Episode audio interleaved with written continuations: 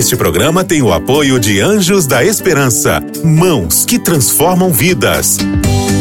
Para saber mais, ligue para 12 21 27 30 30.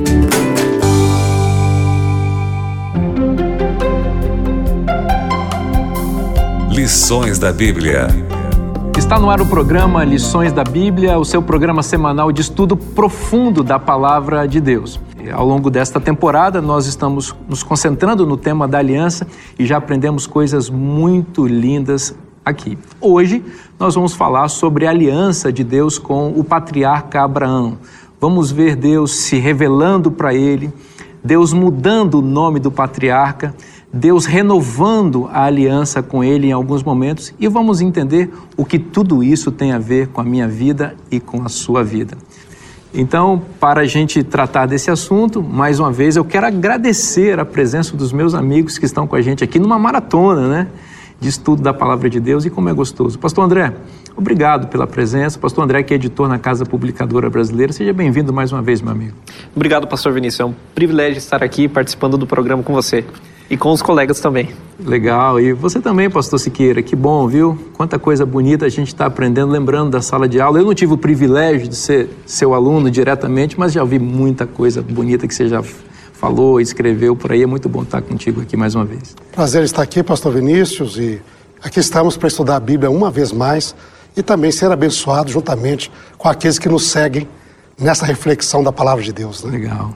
Pastor Bogue, muito bom também, amigo contar aqui com seu conhecimento, com a sua simpatia e com as bênçãos que você traz, aportando assim coisas especiais em relação à igreja, falando também aos professores da lição da escola sabatina, o líder né, desse movimento tão especial que é o estudo da lição cada semana nas igrejas. Seja bem-vindo mais uma vez, meu amigo. Muito obrigado.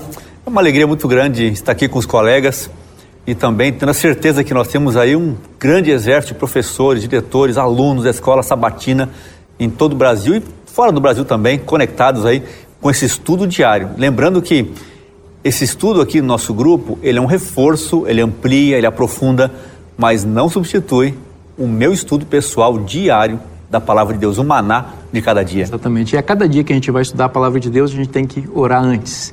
E é isso que a gente vai fazer agora. Pastor Boger, por favor, nos dirige em oração. Querido Pai, nosso bondoso Deus, obrigado por estarmos com Sua palavra aberta mais uma vez para receber da fonte de poder do que o Senhor revelou, deixou para nós compreendermos com oração, com sabedoria, aquilo que o Senhor tem para cada um de nós nesse momento. Pedimos tua direção, tua iluminação a cada um aqui e aqueles que nos assistem por Jesus. Amém. Amém. Amém.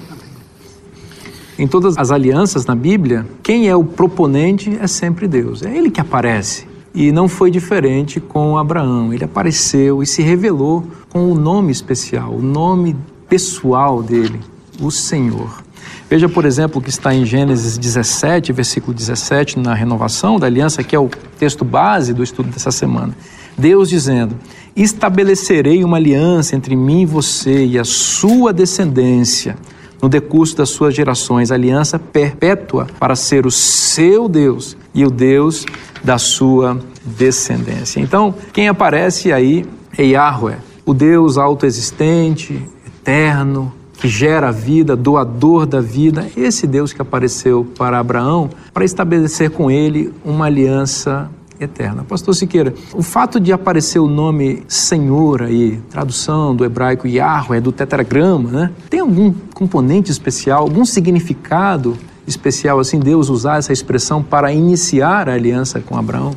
Eu acho que é interessante, esse é o mesmo nome que aparece lá em Gênesis 2, quando detalha a criação de Deus, como ele criou o ser humano. O nome de Yahweh, que nós traduzimos como Senhor todo em maiúscula, mas a palavra não quer dizer Senhor. É porque há um costume muito antigo no meio judaico de usar Adonai, que quer dizer Senhor, no lugar de Yahweh por reverência pela santidade do nome de Deus. O nome de Deus em si, Yahweh, tem essa conotação provavelmente ligado com o verbo ser ou estar, que no hebraico é o verbo hayá. E quando se fala assim, Yahweh seria aquele que é e será. é sempre aquele que é e será, aquele que está e sempre estará. E esta ideia de um Deus próximo, é um Deus que se acerca do ser humano. A Bíblia usa isso quando ele vai criar o ser humano e bota a mão na massa, ele é um Deus próximo, ele sopra na narina. Aí ele quer chegar perto do ser humano, ele se apresenta como Yahweh, o Deus eu sou, que aparece também no início do Êxodo, né? Diz: Eu sou o que sou.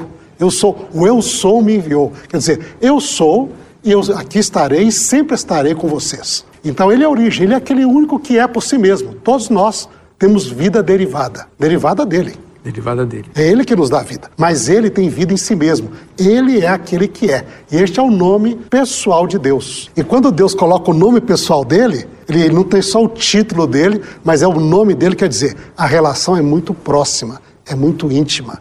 Ele quer realmente algo verdadeiro e profundo com o ser humano.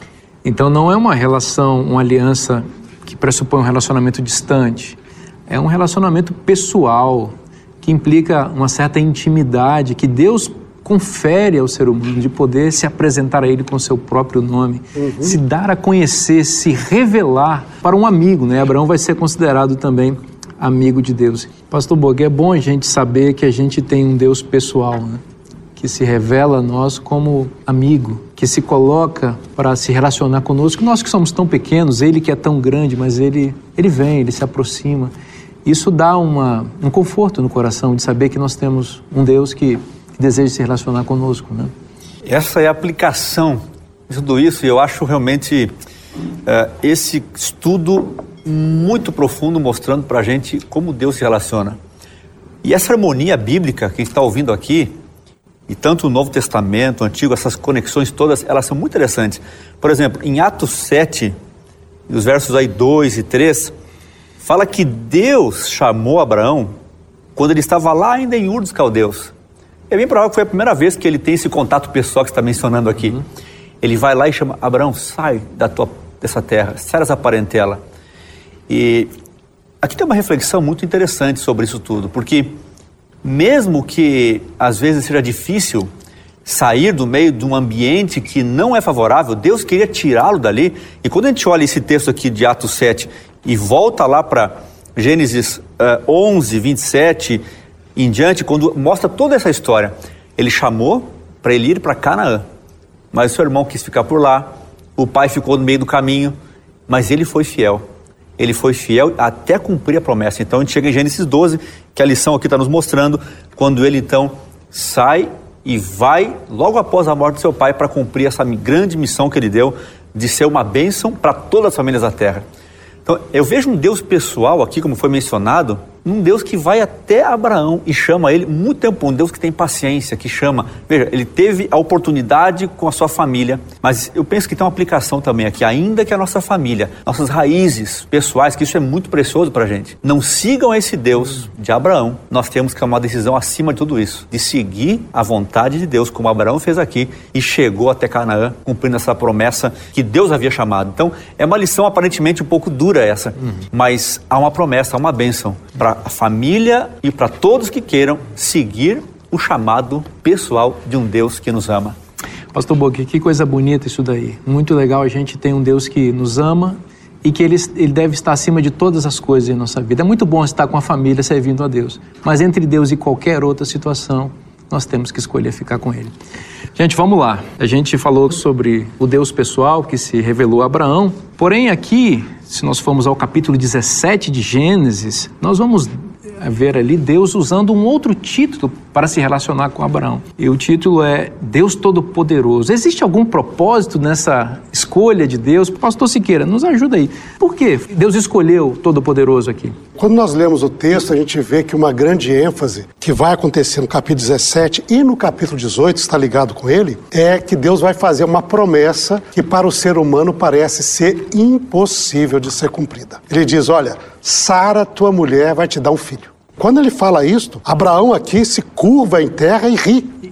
Ri da palavra de Deus. Ele diz: não é, é impossível, Senhor. Para um homem de 100 anos, para uma mulher de 90, impossível. Senhor, eu já tenho um filho, que é Ismael. Abençoe ele lá, não se preocupa com isso, não. Eu estava preocupado com isso antes, mas agora eu estou tranquilo, já tenho um. Aí Deus fala assim: não, Sara vai dar um filho. Essa Aí, coisa dele rir parece que soa como uma espécie de até uma piada, né? Uma coisa tão absurda, né? Que ele dá uma Absurda. gargalhada, né? E a palavra dar gargalhada é o nome em hebraico é Yitzhak. Nome. ele deu gargalhada. E para assim, pra você lembrar que você riu do que eu falei, você vai pôr o nome do menino de Yitzhak. Ele dará gargalhadas. Ele deu gargalhadas. Então, vai levar isso para sempre. A mesma coisa vai acontecer no capítulo 18. Quando Deus aparece lá na tenda de Abraão, ele apareceu para dizer que daqui a um ano Sara teria um filho. E Sara agora dá gargalhadas. E ela diz: é impossível, posso eu de novo fazer isso? E aí tem uma expressão lá que diz, é, no capítulo 18, diz: por acaso é impossível para Deus em todas as suas promessas? Não há impossível. Não há impossíveis. Então, o El Shaddai, que é o próprio Senhor, o Deus eu sou, ele diz: não existe impossível para mim. Eu sou El Shaddai, eu sou Deus Todo-Poderoso. O que eu prometo, eu sou capaz de cumprir. Não temam. E este é foco de este título de Deus, El Shaddai. É impressionante ver que essa expressão, né, aparece mais de 200 vezes. El Shaddai, o Shaddai. um Deus todo-poderoso. Isso que o pastor Siqueira mencionou agora, haveria alguma coisa impossível para esse Deus? Veja, na Bíblia tem referência a 200 vezes desse Deus que é poderoso. Então, como não nos apegarmos a essa promessa? Como não buscarmos esse Deus constantemente? Então, realmente, isso impacta a nossa vida. Um Deus que pode tudo e para cumprir o seu propósito, ele faz tudo. Quando a gente olha na Bíblia, lá em João 15, quando ele fala, peça o que quiser, que vos será feito, para cumprir o propósito, para glorificar Deus com frutos, com discípulos. A gente percebe o cumprimento de um Deus que quer hoje também cumprir essa promessa por meio de cada um de nós, nesta sequência de levar esse conhecimento de Deus Todo-Poderoso a todas as pessoas. Um Deus que pode tudo. O senhor está falando aí, eu estou pensando, né? Que filhos, entre aspas, Deus está prometendo para nós, né? Que coisas impossíveis Ele está prometendo para cada um de nós. E a gente às vezes duvida né, das impossibilidades humanas. E a gente nunca deve esquecer que quem está prometendo tem poder para cumprir, é o Deus Todo-Poderoso, né? Eu lembro numa ocasião, nós fizemos um evangelismo numa região aí, plantio de uma igreja, um lugar novo, e eu cometi um erro. Algumas vezes a gente comete erro em públicos. Eu cometi um erro que depois Deus revertou em coisa boa.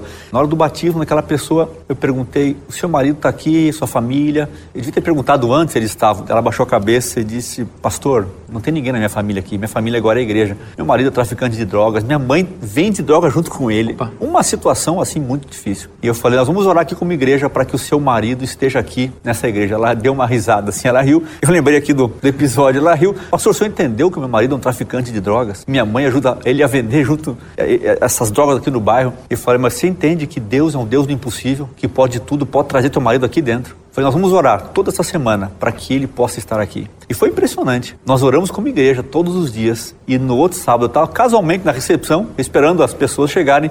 E ela veio com um sorriso e do lado dela o marido, no sábado de manhã. Eu não precisei dizer nada. A igreja ficou emocionada porque Deus trouxe aquele marido uma semana depois do batismo dela e ele nunca mais deixou de estar na igreja. Amém. Então é o poder dele.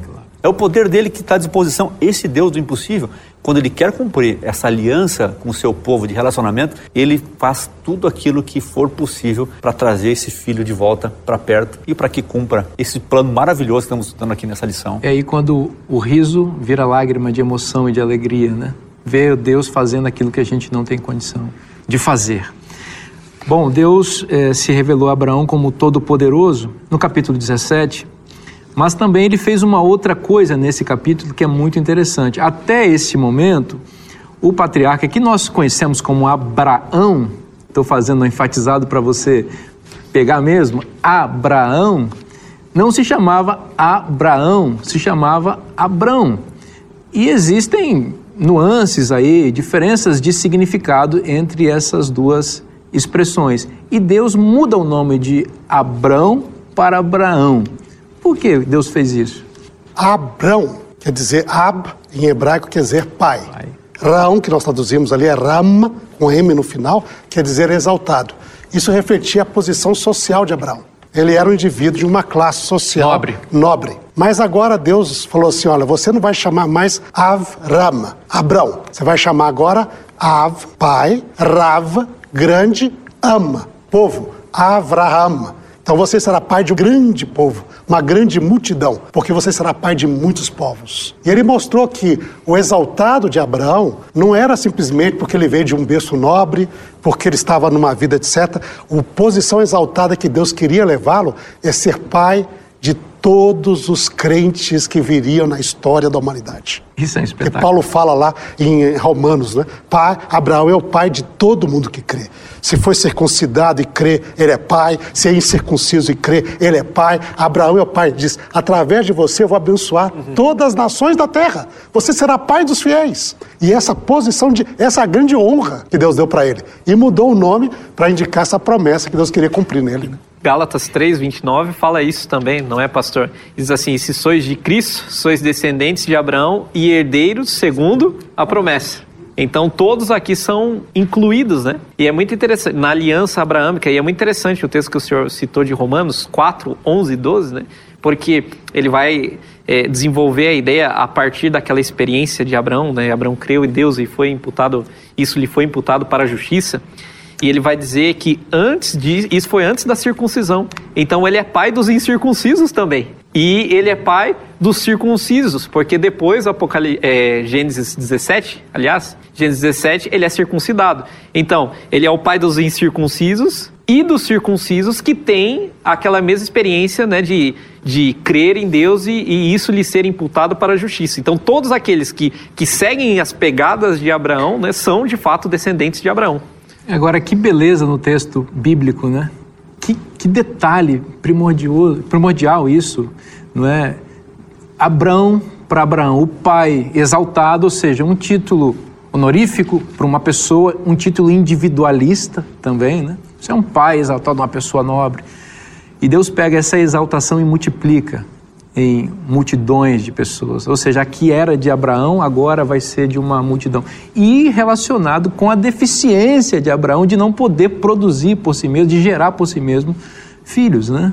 É, a deficiência do caso ali é de Sara, né? Porque ele já tinha gerado um filho, né? Exato. E gerou mais depois Exato, com Ketura. exato. Mas assim, ah, é interessante ver que Sara também tem um nome mudado, não é só ele. A gente É. só fala da, da mudança do nome de Abraão. Mas ele diz, ah, Sara chamava Sarai, que quer dizer minha princesa. Era a princesa de Abraão. Dele. Pessoal, ele diz agora o nome dele será Sara, que quer dizer a princesa de toda a humanidade. É verdade. Então ela agora, Abraão, Deus pegou Abraão, como você bem mencionou, né? E pegou Sara e colocou agora para uma função para toda a humanidade. Não é algo mais familiar, não é algo mais pessoal, não é mais- nem mais limitado à relação do casal. Agora eles estão aqui para cumprir uma função para toda a humanidade. Ela é a princesa de Deus e ela é a princesa da humanidade, através de quem as promessas de Deus se cumpririam. Então é uma coisa extraordinária, né? Agora, eu- tem uma- um detalhe que é muito interessante aqui, porque essas mudanças de nome, de Abrão para Abraão, de, Sa, de Sarai para Sara, também são lembretes, sinais que Deus vai dando a respeito da sua aliança, do- da sua promessa. Né? E Deus foi fazendo isso ao longo da história de Abraão. Por exemplo, quando chamou lá no capítulo 12, e já no capítulo 13, ali no mesmo contexto, ele manda Abraão olhar para o pó da terra. Então eu fico imaginando um peregrino como Abraão era, um nômade, né, caminhando no deserto o dia inteiro e o pé sujando de pó. E Deus disse: Olha, olha para o pó da terra, porque assim vai ser a sua descendência. Depois me parece que no capítulo 15 de Gênesis, Abraão também dá uma titubeada na experiência com Ló ali e tudo. Deus renova com ele a aliança e diz: Olha para as estrelas do céu. Fiquei pensando que Deus ele é assim um artista nessa coisa de nos fazer lembrar das suas promessas de maneira pictórica, sabe? Então o homem pisando no chão durante o dia e o pó ali colando no pé dele e o pó lembrando da promessa. Se, se não está suficiente lembrar de dia, então vai para de noite, porque de noite tem as estrelas. Então olha para as estrelas do céu que você vai lembrar. Não está suficiente lembrar das estrelas, eu vou mudar seu nome. Então, se o problema é esse, então se você não está satisfeito com o pó, com as estrelas, agora você vai lembrar toda vez que alguém chamar seu nome. Pai de uma grande multidão. É isso que eu vou fazer com você e nunca duvide disso. E nós vamos ver que Deus vai, vai acrescentar um outro sinal ainda, ainda mais invasivo para fazer Abraão se lembrar da promessa que Deus tem com ele, que é a circuncisão. É um tema que gera bastante debate no cristianismo, às vezes divergências de compreensão, mas é, a circuncisão foi dada como um sinal a Abraão também. Pastor Siqueira, qual é o propósito desse sinal aí que Deus é, estabeleceu com Abraão e inaugurou assim essa maneira didática de mostrar a graça dele? Quando nós lemos o texto do capítulo 17, onde aparece a circuncisão, nós vemos que o problema é a impossibilidade humana de gerar esse descendente prometido. Inclusive, Deus apareceu: Eu sou El Shaddai, sou Deus Todo-Poderoso. Não existe impossível para este Deus. Lembra que está ligado o seguinte: como que um homem como eu pode, com 100 anos, gerar esse filho? Como pode a minha esposa, com 90 anos, que sempre foi estéreo, agora nem mais tem possibilidade, nem se fosse uh, fértil teria, né? Aí interessante, eles achavam que isso era impossível, porque humanamente era impossível. O que, que Deus fez? Lembra que ele é professor didático. Ele pôs um sinal exatamente no órgão humano que lembra que está ligado com a possibilidade e impossibilidade. Diz ali, ele se achava, não tem mais virilidade, não tem mais capacidade, bota lá. Eu sou Deus Todo-Poderoso. Eu vou dar para você o seu descendente. Não depende de você, depende de mim. E este tipo de situação é interessante porque o descendente da promessa, quando nós pegamos Gênesis 17, 18, Isaac, que nasce como uma criança impossível de nascer, ela é simbólica do Messias que também nasceria num contexto que é impossível nascer. Exatamente. E daí Através de todas as gerações, a circuncisão, nesse contexto da aliança com Abraão, diz: a descendência de Abraão vem de Deus, não do homem. Coisa linda. E daí, este é o símbolo da circuncisão, que esse Deus é o Shaddai Todo-Poderoso, que vai cumprir suas promessas, mesmo se parece ser impossível. E essa é, no capítulo, o sentido da circuncisão. Colocou no órgão reprodutivo masculino a lembrança que a descendência prometida depende de Deus e não do homem. Muito interessante isso, porque deixou muito claro no próprio corpo do patriarca uma lembrança didática do poder de Deus e da promessa e de quem é que cumpriria essa promessa. Não é a virilidade humana, masculina, dependeria apenas de Deus. Há um detalhe aqui interessante nessas passagens. Quando Deus responde a Sara, lá na tenda de Abraão, né, e diz lá, não é? Por que, que a Sara se riu, esse 18, 13? Ela diz, eu não li, eu não ri. Diz, riu sim.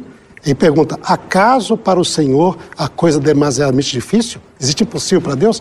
Essas mesmas palavras aparecem para Maria quando ela Sim. pergunta assim: como é possível isso se eu não Sim. conheço nenhum homem? Ele diz: para Deus não existe impossível em todas as suas promessas. Exatamente. Então, o descendente prometido é uma ação direta de Deus e não do homem. Pastor Siqueira, circuncisão não tem nada a ver com legalismo.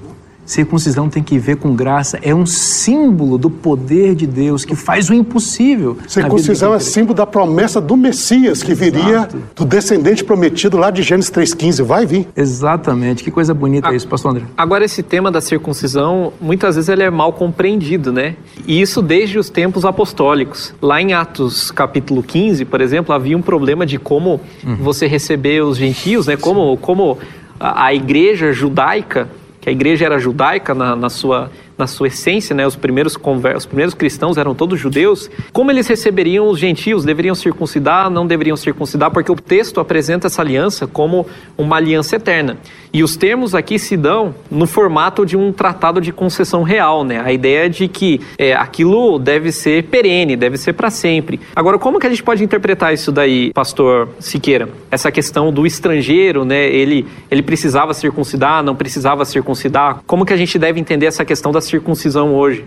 Eu acho que se nós formos pegar um tema assim bem detalhado, bem complexo em si, mas para a gente deixar isso bem simples, quando a igreja diz que o gentio não precisava circuncidar, lá em Atos 15, ela usou as leis ligadas ao estrangeiro que morava em Israel dizendo a mesma lei que aplicar para o estrangeiro que morava em Israel, que deveria guardar o dia da expiação, poderia adorar a Deus, não deveria se envolver em idolatria, nem prostituição, nem com comidas impuras. Isso se aplica ao estrangeiro também. E esse estrangeiro em Israel não precisava circuncidar, mas ele podia adorar a Deus. Então, é a mesma coisa aqui na igreja. Ou seja, a gente pode ser incluído na aliança abraâmica sem passar pelo processo de circuncisão. É isso que. Eu acho que, que no Novo Testamento, se nós pegarmos uma passagem interessante, acho que ajuda a compreender isso. Deuteronômio 20 29. E se você quiser estudar na sua casa, você que está aqui conosco, seria interessante. Deuteronômio 29 tem uma noção do todo Israel. Esse é o todo Israel que entraria em aliança com Deus para ser povo de Deus e Deus seu povo. E nesse todo Israel está incluído o israelita, as mulheres israelitas, as crianças israelitas, o estrangeiro que morava com eles. E diz: E não só vocês que estão aqui, mas todos os filhos das gerações de vocês que vier buscando ao Senhor e toda pessoa que vier de países longínquos buscando ao Senhor para poder temer o nome do Senhor, isso é todo Israel. Então, que o Novo Testamento ele chega, e Paulo trabalha isso em Romanos, é: chegou o momento de cumprir o todo Israel que Deus propôs lá em Deuteronômio. Vai incluir todo israelita que segue a Deus e todo estrangeiro que se unir a esse povo para seguir a Deus. Pastor Siqueira, essa explicação aí de poder derivar numa temporada inteira de Sim. explicações, porque é muito interessante e agradeço por esse aporte. Agora, eu queria é, avançar com vocês aqui no capítulo 18 de Gênesis, no versículo 19, que aparece alguma coisa muito importante, uma declaração de Deus a respeito de Abraão, que implica nas obrigações de Abraão na aliança e como Abraão se comportou em relação a isso. Veja o que diz Gênesis 18, versículo 19: Porque eu o escolhi para que ordene a seus filhos e a sua casa depois dele, de Abraão, a fim de que guardem o caminho do Senhor e pratiquem a justiça e o juízo, para que o Senhor faça vir sobre Abraão o que lhe prometeu. Esse texto mostra que Deus chamou Abraão para uma relação de aliança e que essa relação tinha obrigações por parte de Abraão, obrigações que envolviam santidade. Talvez aqui o filho impossível também seja um símbolo da impossibilidade humana de Abraão e de qualquer outra pessoa de se comportar dessa maneira. Mas Deus disse que Abraão, do mesmo jeito como teve o filho impossível, também se comportou da maneira como Deus esperava.